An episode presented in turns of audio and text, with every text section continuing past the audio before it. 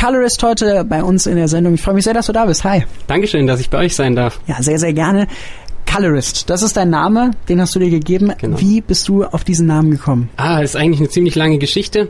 Also um es kurz zu fassen, da meine Songs eigentlich immer über Geschichten oder um Geschichten, Geschichten handeln, die ich selber erlebt habe, quasi die Geschichten bildlich dann in einem Song wieder darstelle und eben wie, wie ein Bild quasi musikalisch darstelle und mit Klangfarben eben den Song dann oder das, den Moment wieder zeichne, habe ich mir eben überlegt, Colorist wäre da der passende Name. Jetzt äh, sagst du über dich bist Singer, Songwriter und Producer.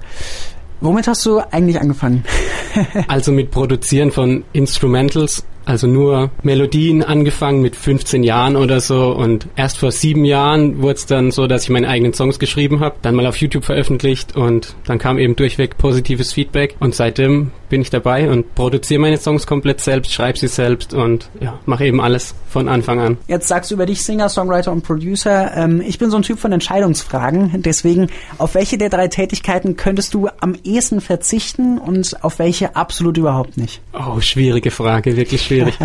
also für mich gehört alles alles zusammen eigentlich so der komplette Prozess. Ich könnte jetzt mir von jemand Fremdem keinen Song schreiben lassen, da ich eben wirklich über meine eigenen Stories schreibe und das Produzieren. Manchmal setze ich mich an einen Laptop und produziere einfach mal nur ein Instrumental und feiere das dann extrem und schreibe dann erstmal keinen Text dazu und es liegt dann und ich höre es mir an und ja, ich glaube, es ist schwierig, auf was ich da verzichten könnte. Eigentlich auf gar nichts. ähm, du hast jetzt eben schon erzählt, du hast mit 15 angefangen, erste eigene Instrumentals, Melodien zu machen.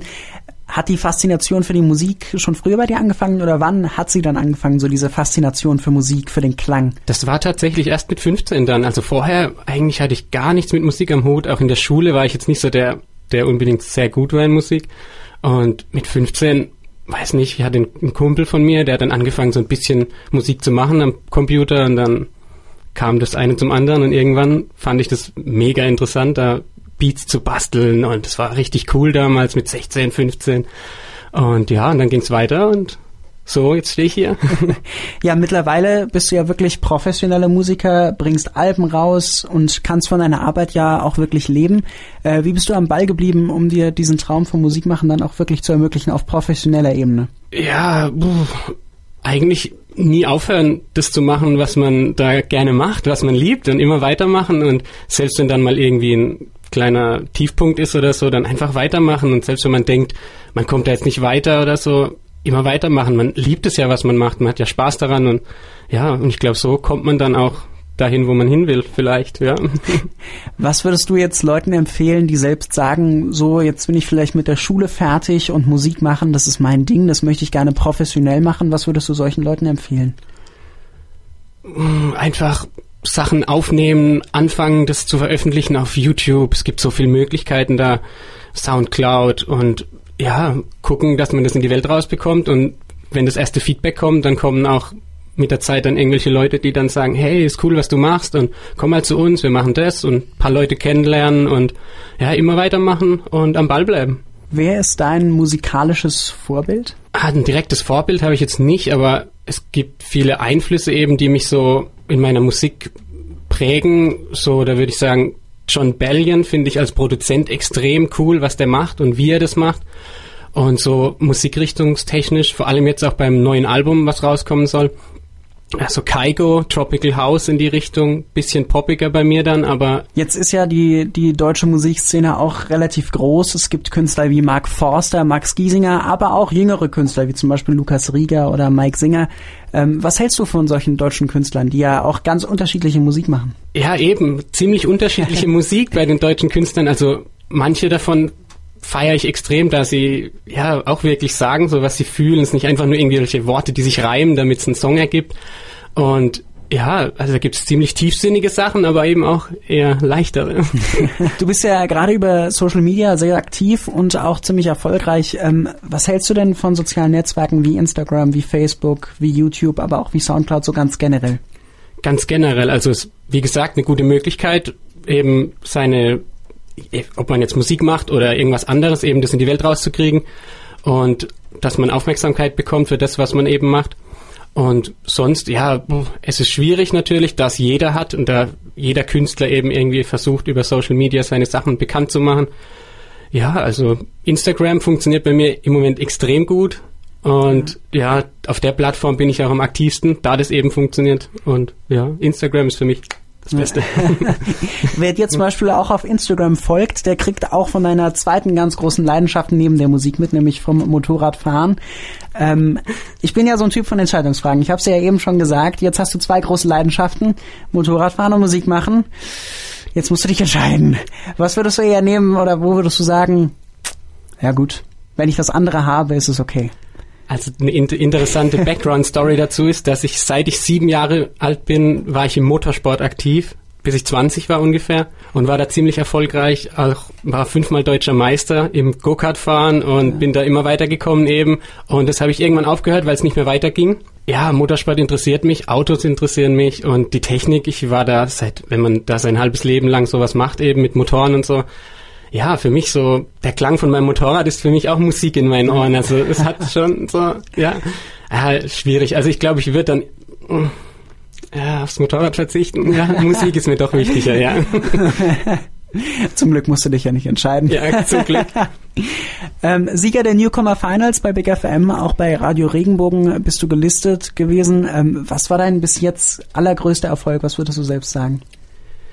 Ja, also das bei Big FM, das war wirklich ausschlaggebend, auch die Entscheidung, Musik weiterzumachen, weil das war so die Phase hm, nach der Schule und dann angefangen zu studieren und nicht gewusst, was man macht und die Musik nebenher gemacht und man wollte ja doch, dass das mit der Musik was Professionelles wird.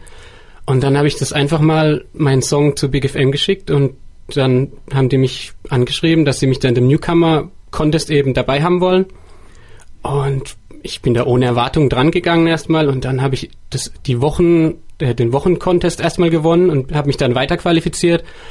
Und dann ging das immer so weiter und habe da scheinbar ordentlich dann gut mit gutem Vorsprung gewonnen und lief dann acht Wochen bei Big FM. Das war schon ein entscheidender Moment quasi ja. im Leben, ob ich da jetzt weitermache mit der Musik oder ob das jetzt nur ein Hobby bleibt und ja. Ja. Und äh, bist dann auch weiter auch bei anderen Radiosendern gelaufen. Bei Radio Regenbogen wurdest du auch gelistet.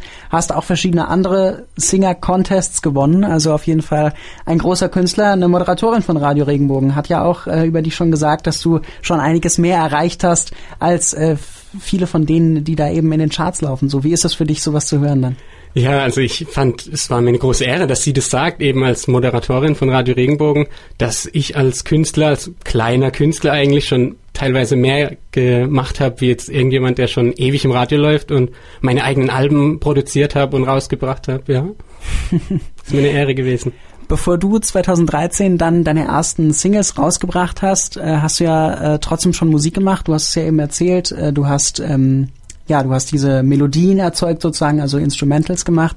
War das auch schon so, dass, dass du es tatsächlich dann auch selbst veröffentlicht hast oder hast du da mit anderen zusammengearbeitet? Wie sah das damals aus? Also die Instrumentals waren am Anfang eben nur so just for fun für mich und ich glaube zwei Jahre später dann, da habe ich dann auch noch keine eigenen Songs geschrieben, sondern nur diese Instrumentals produziert und ein Tanzlehrer, den ich kenne, dem habe ich die dann eben gegeben und der hat dann für seine Tanzschule da diverse Choreografien eingeübt und das war ja. ja. so ging es dann weiter. Das war also dann der erste Moment, wo du es wo du's wirklich professionell an andere vergeben hast, sozusagen. Genau. 2017 war es dann soweit, dein erstes Album, wo du auch gesungen hast, kam raus. Ähm, darauf sind ganz, ganz viele Songs mit vielen, vielen unterschiedlichen Stimmungen. Du hast es ja eben schon kurz erwähnt. Äh, es sind sozusagen alles Mosaike, die sich zu einem Gesamtkunstwerk dann zusammensetzen sollen. Ähm, du sprichst eben auch davon, auch zum Beispiel auf deiner Homepage, äh, mit deinen Alben ein Gesamtkunstwerk zu erzeugen, ähm, wo du eben diese unterschiedlichen Stimmungen dann abbildest. Aber was würdest du selbst sagen, welcher Style liegt dir am, am besten, am meisten? Der ruhige, nachdenkliche oder dann doch eher so der, der, der stylevolle Ekstase, so eher so der Party-Style? Eigentlich eher der Party-Style, also gute Laune zu verbreiten, ist natürlich für mich schöner, als jetzt irgendwelche traurigen Songs zu machen. Aber für mich ist dann, da ich da eigene Stories verarbeite, erstens, ja, es hilft mir, diese Story eben da reinzubringen und ist eine, ja, eine Art damit klarzukommen mit manchen Sachen. Und wenn ich dann Nachrichten bekomme über Instagram, äh, dass was Leute mit dem Song dann verbinden und dass er sie bewegt und es nimmt mich dann auch schon, also das geht mir auch zu Herzen dann, ja. Du hast jetzt eben schon ein bisschen das Feedback deiner Fans angesprochen. Gerade auf Instagram folgen dir hier über 23.000 Menschen. Ja. Das sind unglaublich viele. Wie ist so das Feedback? Wie fällt es aus? Wie viel Feedback bekommst du auch? Also extrem viel Feedback, auch jetzt, be bevor das Album überhaupt da ist, das neue jetzt. Und durchweg Positives. Also es passiert selten, dass man, also ich will jetzt nicht sagen hier, sonst nachher kommt dann negatives Feedback, aber es, ja, durchweg positiv. Nur Gutes zu meinen Songs und ja, wie gesagt, was sie, was sie damit verbinden und ja, wo sie die Songs hören und keine Ahnung, dass sie damit den ganzen Sommer letztes Jahr verbracht haben mit meinem Album und ja, ist echt schön. Ja, eine ganz, ganz, eine ganz, ganz tolle Art, irgendwie auch mit, mit dem Künstler in Kontakt zu kommen, gerade diese sozialen Medien. 2018 hast du dann ähm, jetzt dieses Jahr eine Akustikversion zu deinem Album veröffentlicht. Äh, und jetzt soll ja dann auch bald ein ganz neues Album rauskommen. Und du hast gesagt, das soll teilweise ein bisschen anders klingen noch, ne? Genau, und das ist eben Klar verarbeite ich auch wieder eigene Stories, aber es ist fast durchweg positive, gute Laune. Und es geht wirklich in die Richtung Tropical House, bisschen natürlich poppig gehalten mit meinen Vocals eben. Und ja, Tropical House, EDM, manchmal ein bisschen Future Bass und so. Also, aber alles schön gemischt mit Pop. ist ich hoffe, es kommt gut an dann. Gibt's denn einen Künstler, von dem du sagen würdest, so mit diesem Künstler möchte ich unbedingt mal zusammenarbeiten? Sei es jetzt ein DJ, ein Produzent oder sei es auch ein anderer Sänger. Gibt's da jemanden, wo du sagen würdest, das ist so mein Traum, mit dem möchte ich mal zusammenarbeiten? Also produzententechnisch, wie gesagt, John Bellion oder eben so Kaigo, Martin Garrix ist auch sowas, das, den feiere ich extrem gerade, also was er macht und ja, mit anderen Sängern mh, hm, schwierig, schwierig. Ja. Da gibt es einige. Die Frage aller Fragen, die du jetzt äh, heute bei uns ganz offiziell und exklusiv äh, löst. Dein neues Album, es steht in den Startlöchern. Genau. Wann soll es rauskommen? Mein neues Album Auf und davon soll am 22.06., also am 22. Juni, soll es auf den Markt kommen, von Spotify bis iTunes und natürlich als CD. Und ja, dann geht's los und dann kann der Sommer kommen mit den Sommersongs. Wo siehst du dich persönlich in fünf Jahren? Oh, das ist so eine Frage, die hast du dann immer bei so Bewerbungsgesprächen und so. Wo sehe ich mich in fünf Jahren? Hm, am besten in den Charts zumindest mal. Wo bleibt offen? Natürlich wäre schön weit oben.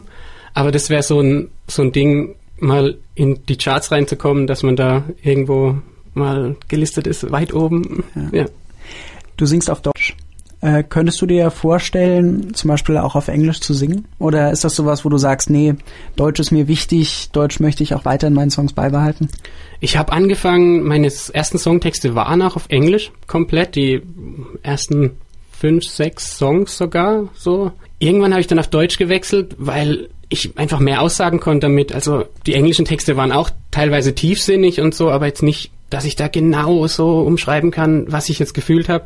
Es war dann eher so, nicht oberflächlich, aber auch nicht so tiefgängig wie jetzt ein richtig deutscher, emotionaler Song.